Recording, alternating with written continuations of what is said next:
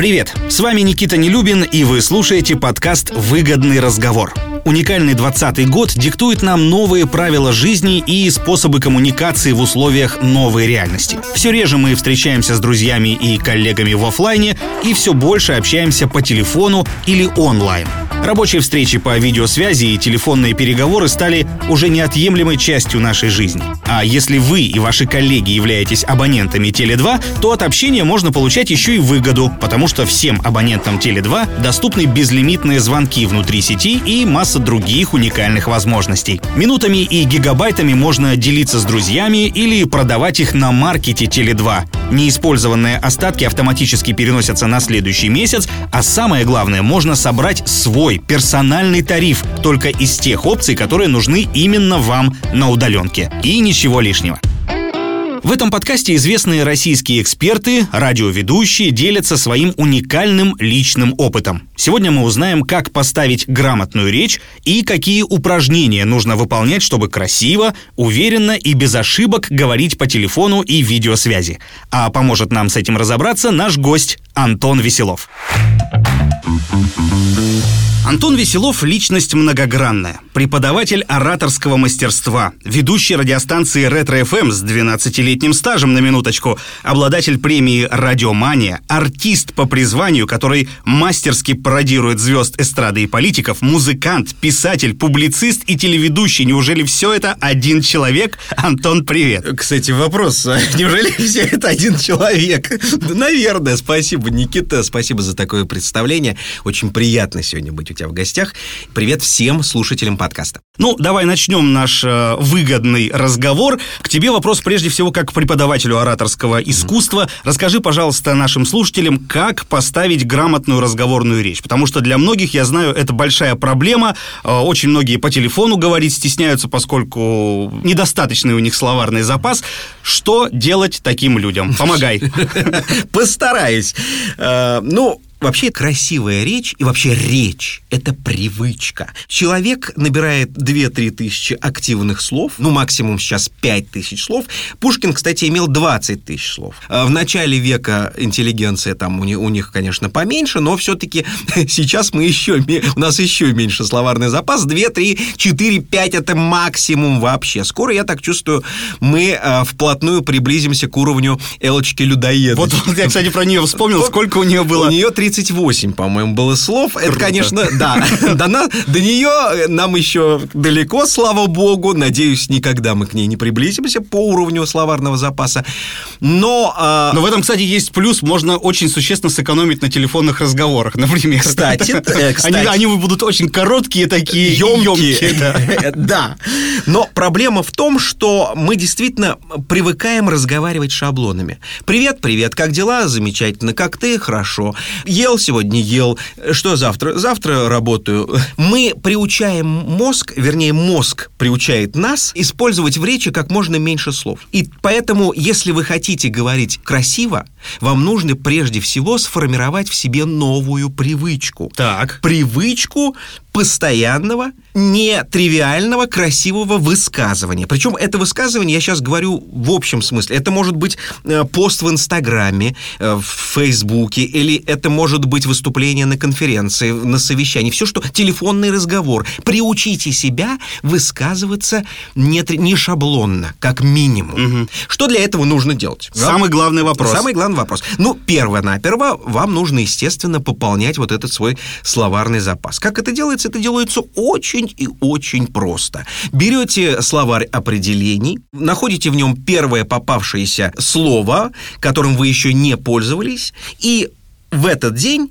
пытайтесь э, как минимум несколько раз ну, 2, 3, 4, 5 раз использовать это слово. Ну вот, например, слово, не знаю, чаще. Вот никогда его не, никогда в, жизни, не, в жизни ни разу чаще не использовал. ты имеешь в виду, которая лесная да, или чаще? лесная, лесная. Лесная чаще. Да. Попробуй, попробуй в разговоре вернуть это слово. Это, кстати, это, кстати, задача... Пойдемте в чащу на шашлыки. А вот это, понимаешь, это еще одно задание для мозга, когда человеку нужно извернуться, но использовать это слово. А есть другая философия. Философия, она называется кайдзен. Это японская философия. Это когда ежедневно, понемножечку, да, мы продвигаемся к цели. Вот поставьте себе, друзья, цель.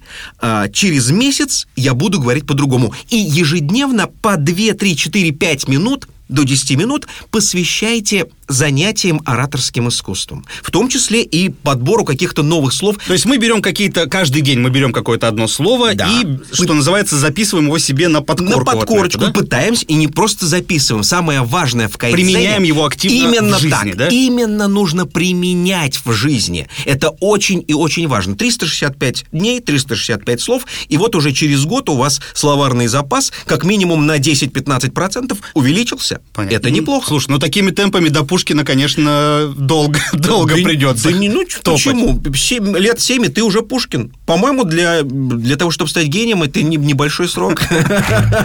Круто. Еще один вопрос, который я тебе хочу задать. Я да. сам с этой проблемой очень часто сталкиваюсь. А, во время телефонных разговоров угу. собеседник, бывает, меня уводит куда-то в сторону, и я даже этого не замечаю. То есть или сам на что-то отвлекаюсь и совершенно теряю мысль и, собственно, нить э, самого телефонного разговора. Как не потерять вот эту фокусировку на главной теме во время общения по телефону с э, собеседником? Есть ли какие-то уловки и э, трюки, вот, которые применяешь ты на, со своими учениками? Ну, конечно. А, смотри, это распространенная абсолютно ошибка начинающих ораторов. Когда они начинают говорить, и в процессе говорения они перескакивают с одной темы на другую, со второй на третью тему, на четвертую, и вот уже на... Я, кстати, сам такой да. я тоже так перескакиваю. На третьей минуте разговора они уже вообще забыли, а, с чего они начали. Так вот, основная задача риторики – это сформулировать главный тезис твоего выступления. Опять же, выступление – это я условно говорю. Это может быть телефонный разговор, как мы сейчас вот, собственно, о нем и говорим, да? Ты должен сформулировать, прежде всего, для самого себя главный тезис. Я звоню э, напомнить человеку о том, что он должен оплатить какие-то услуги. Ну, я ставлю себя на место наших слушателей, да, это в основном люди, которые, наверное, наверное, работают mm-hmm. да, по телефону. Так вот, этот э, тезис не, не просто нужно сформулировать, а еще и произнести в первой части вашего разговора. Чем телефонный разговор отличается от любого другого выступления? Инструментов меньше, только голосом ты работаешь, да. понимаешь? А, задача вообще любого оратора – это влюбить в себя публику влюбить себя в себя собеседника. Слушай, ну это непростая задача. Это такая. непростая задача, но вполне посильная. Вот смотри, допустим, мы общаемся по телефону. Чем мы можем в первые секунды э, зацепить человека? Ну, что-то хорошее сказать ему, наверное. Именно. Мы должны дать ему почувствовать, что э, мы максимально к нему открыты. Это, кстати, самая главная ошибка людей, которые общаются по телефону. Они считают, что если их не видно, они могут не улыбаться, они могут не использовать жестикуляцию, да? Угу. А ведь ведь это действительно самое-самое важное. Слушай, но собеседник по телефону же не видит твоих жестов, он а... столько слышит тебя. Он их слышит. Никит, ты да представляешь? Ладно. Да. Вот давай проверим на, на просто вот опытным путем. Давай, проведем Я, эксперимент. Да. Я говорю одно и то же слово двумя способами. Здравствуйте, Никита. Это первый способ. Так. А вот второй. Здравствуйте, Никита.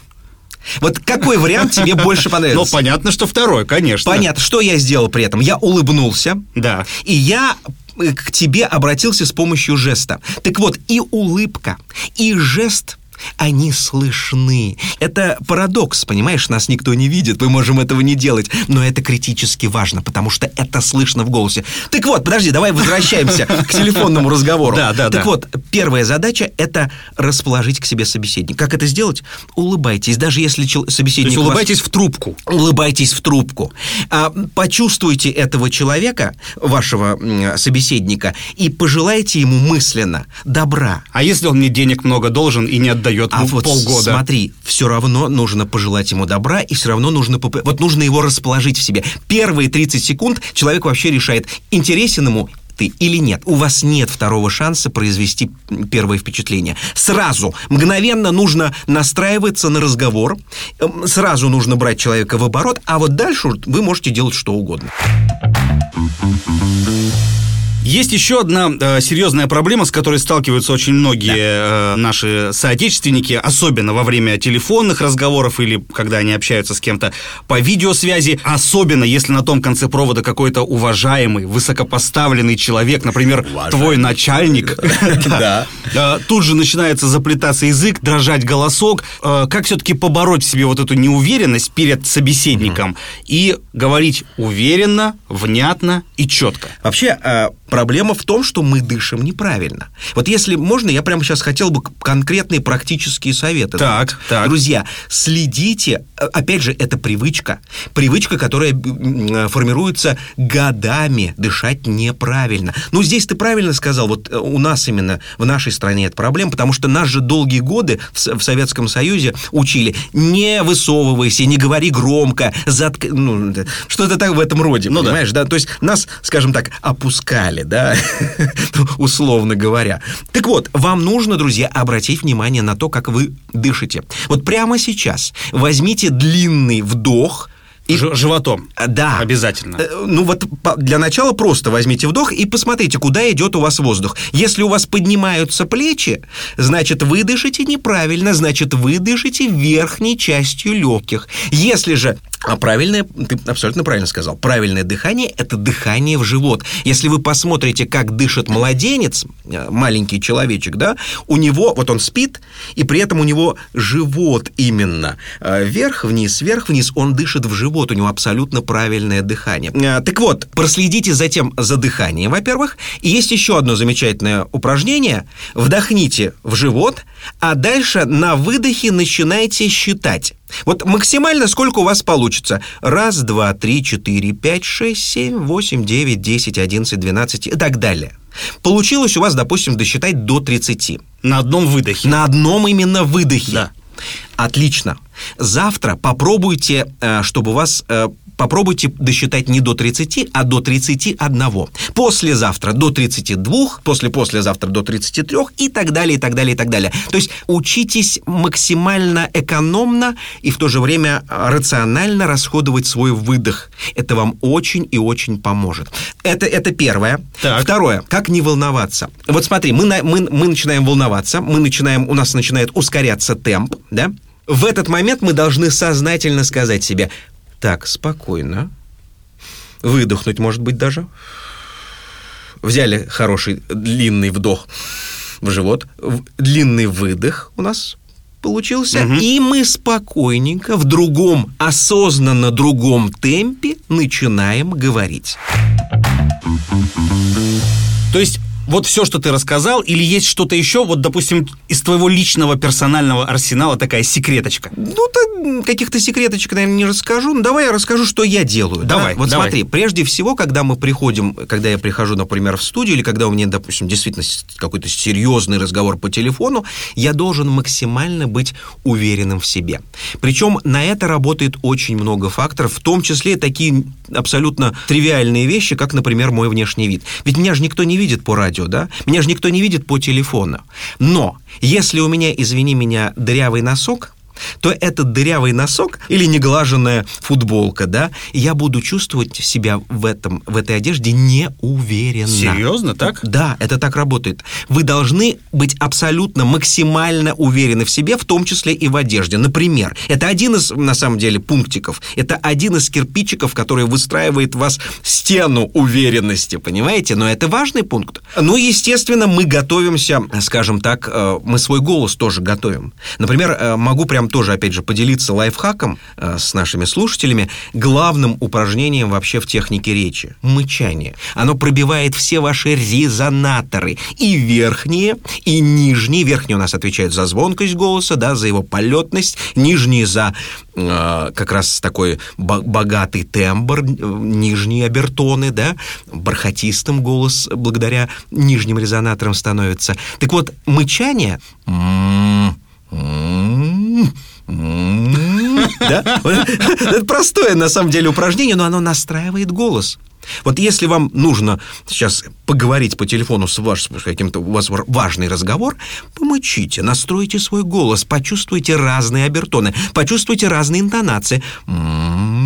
Вот интонация вверх, вопросительная, а вот интонация... М-м-м М, А вот интонация вниз, да? То есть это интонация утвердительная, так называемая мужская интонация. Эт- этой интонации как раз нужно требовать прибавки за, к зарплате. Нужно утверждать. Не спрашивать, да? Не спрашивать, а утверждать. Утверждать. Понимаешь? Это разные типы интонаций. И вот себя нужно на это готовить и настраивать, понимаете? Как вы говорите с начальником, вы спрашиваете, заискиваете, или вы утверждаете, вы с ним говорите на равных. Это же очень важно. Слушай, ну класс. Антон, спасибо тебе огромное за профессиональные советы. Теперь мы точно знаем, что нужно делать, чтобы научиться грамотно, уверенно и четко говорить на любых переговорах, как по телефону, так и по видеосвязи. То есть это все, что ли? А что, все? Да, да, ну ладно. Вот, Теле2 обеспечит нас, если что, безлимитными бесплатными звонками внутри сети и выгодными тарифами с уникальными дополнительными опциями. Вот так. Отлично. Все, спасибо тебе, дорогой. Это был подкаст «Выгодный разговор» и я его ведущий Никита Нелюбин. Подпишитесь на нас прямо сейчас, чтобы не пропустить новый выпуск, в котором вы узнаете, как научиться чувствовать себя уверенно и комфортно на видеопрезентациях. Остаемся на связи. Пока.